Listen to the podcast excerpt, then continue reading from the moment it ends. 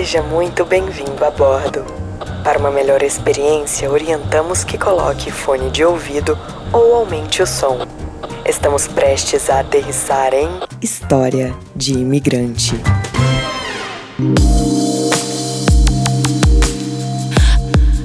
Chega mais que hoje vou te levar para as alturas em todos os sentidos. Que tal uma história de sexo gostoso dentro do banheiro do avião? Uma história erótica? Pode ser. Ou não. Deixem as crianças fora dessa, ok? Então, segura que lá vem história.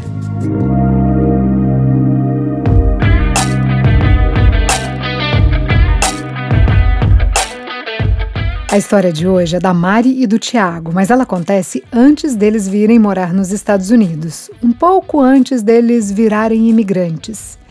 A Mari e o Tiago tinham acabado de casar e olha só que espertinhos. Os dois não tinham grana para lua de mel. Eles gastaram todo o dinheiro que tinham no casamento porque eles pensaram assim: casar é uma vez só. Pelo menos é isso que a gente espera quando casa, né? Mas enfim, casar é uma vez só.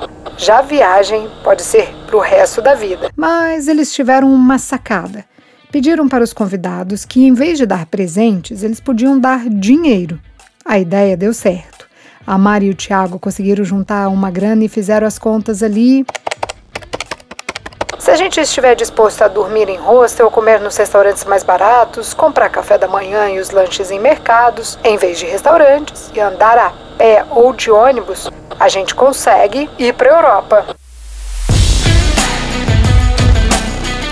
Era outono, então nessa época do ano é friozinho lá. E eles não tinham roupa de frio porque moravam num lugar bem quente do Brasil. Tipo, mais pro norte, nordeste. Por lá, o povo não precisa ter roupa de frio porque raramente esfria. No máximo uma blusinha.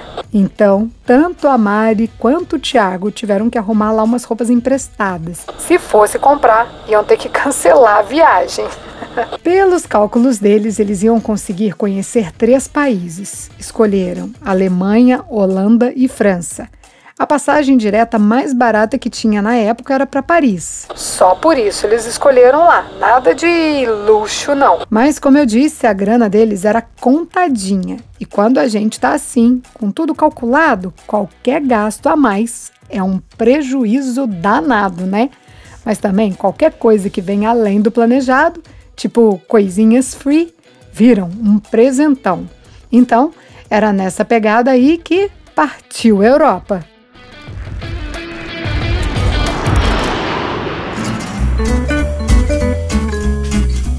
No voo, o estômago até roncava esperando pela janta. Não, eles não comeram no aeroporto enquanto esperavam o voo internacional.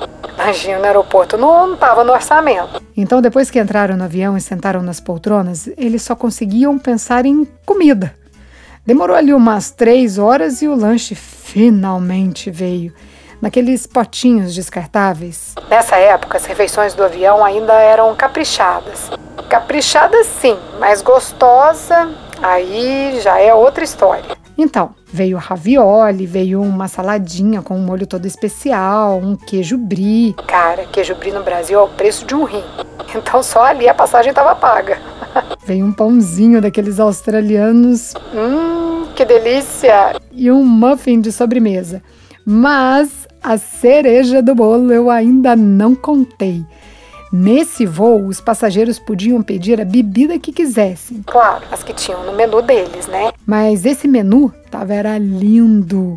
Tinha lá refrigerante, suco e água, mas tinha também cerveja e vinhos. Hum. Ah, tinha uísque, champanhe, mas isso aí já era primeira classe. E os nossos viajantes estavam longe de estar na primeira classe.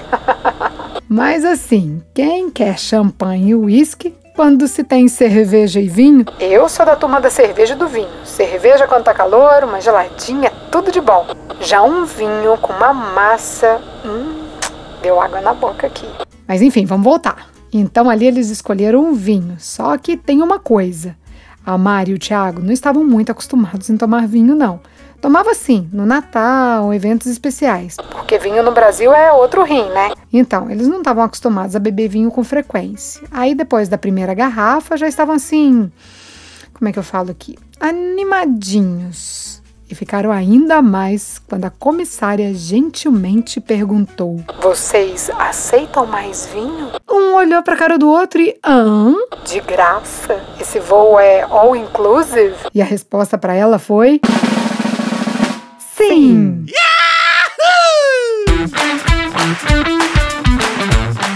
Então, dá-lhe vinho. Um, mais um, mais um. Ah, as garrafas de vinho são menores do que as que a gente compra no mercado. Então era como se fosse a terceira taça. E seguiram. Mais um, mais um. A essa altura, eles já tinham perdido as contas de quantos vinhos já tinham bebido. Eles entraram naquele climinha de tesão, sabe? Ali nas poltronas. Hum.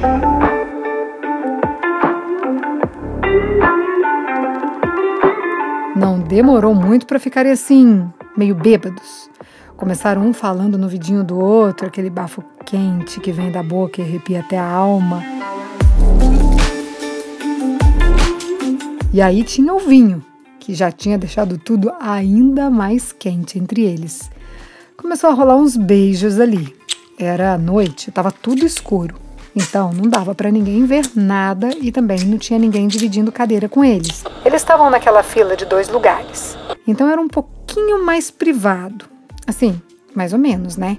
Porque eles estavam no avião e estava todo mundo escutando os cochichos, o barulho do zíper abrindo, o elástico do sutiã, os estralos dos beijos, as chupadas na boca. Hum, não, nada estava acontecendo. Eles estavam ali só se curtindo mesmo, curtindo aquele calor do vinho, aquele tesãozinho que fica depois do álcool.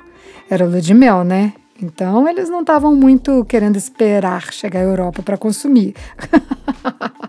consumir não, para consumar a lua de mel. Foi aí que o Thiago chegou ali no cangote da Mari e fez a proposta.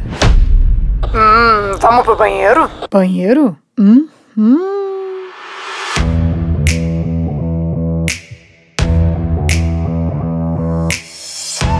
Para disfarçar, Mari foi primeiro e o Tiago na sequência. Os dois se espremeram ali entre a privada e a pia. Para que espaço, né? Acho que o que eles menos queriam ou precisavam naquele momento era espaço. E ali não tinha ninguém para ouvir nem ver. Foi mão para dentro da blusa, mão para dentro da calça, beijão daqueles de dar rolê nas estrelas e voltar, lambidinha nas costas. Ah, tem um detalhe: o espelho. Detalhe nada. A Mari e o Thiago estavam até encenando para aquele espelho. E puxa o cabelo, agarra a cintura, dá uma olhadinha na cena e tesão até multiplica. Mas o clima ali dentro estava tão excitante, quente, que não deu pro espelho ficar limpinho, não.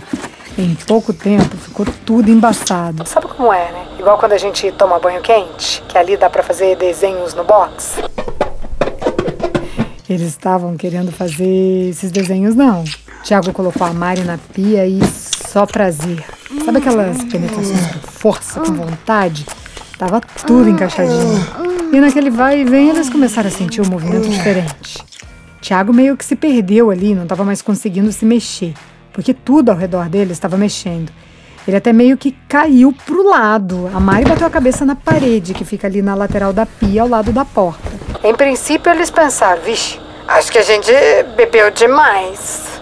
Mas aí foram sacar que, na verdade, eles estavam passando né, por uma turbulência. Ai, eles estavam fazendo um sexo turbulento.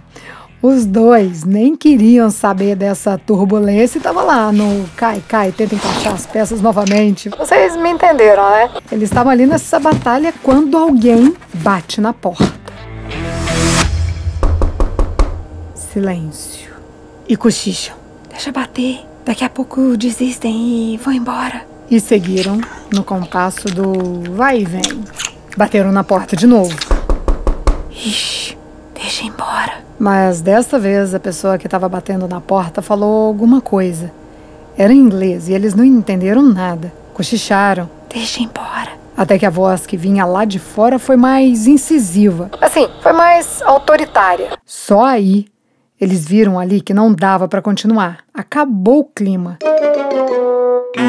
Estraga prazer, o que, que querem com a gente? Vai usar outro banheiro, pô. Eles se apertaram ali para colocar a roupa de volta. A Mari até teve que lavar a cara. Tinha batom até na orelha. Aquela cara de pós-sexo ou pior.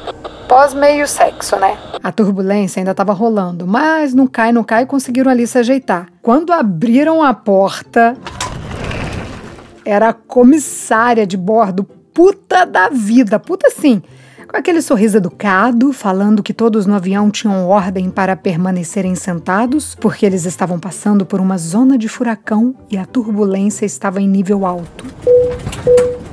Eles deram um ok ali com a cabeça e quando saíram do banheiro se tocaram que a luz estava acesa. E como o avião estava mexendo muito, a luz estava piscando, mas a maior parte do tempo estava acesa e os passageiros acordados. Todos os passageiros estavam acordados usando aquelas máscaras de ar. Todo mundo olhando para Mari e para o Tiago. A máscara amarela e fazia parecer um monte de minions. Era como se fosse no desenho animado mesmo. Quando eles saíram do banheiro, todos os minions, ops, todos os passageiros acompanharam eles passando pelo corredor até chegar à poltrona deles.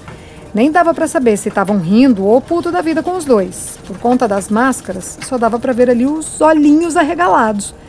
Povo morrendo de medo do avião que mais parecia que estava sambando no ar.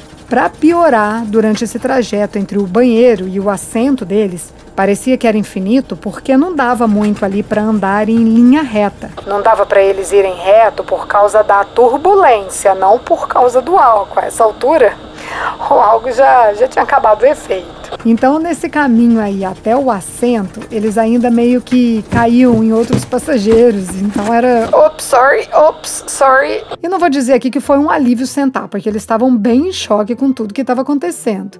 Mas sentaram, dormiram e só acordaram em Paris.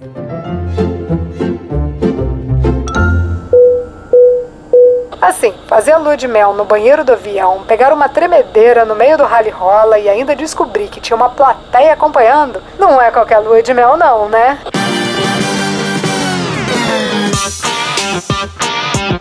Esse foi só o começo da viagem. Dali pra frente foi só perrengue. Mas assim, esses perrengues eles contam nas reuniões com os amigos e sempre é assunto na festa de Natal da família. Já o sexo no banheiro, essa história é exclusiva para nós, porque aqui a gente guarda bem os segredinhos mais picantes dos nossos brazucas.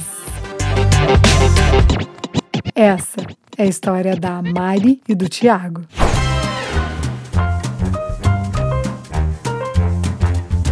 Todas as histórias que contamos aqui são reais, mas como diz o ditado popular, quem conta um conto, aumenta um ponto.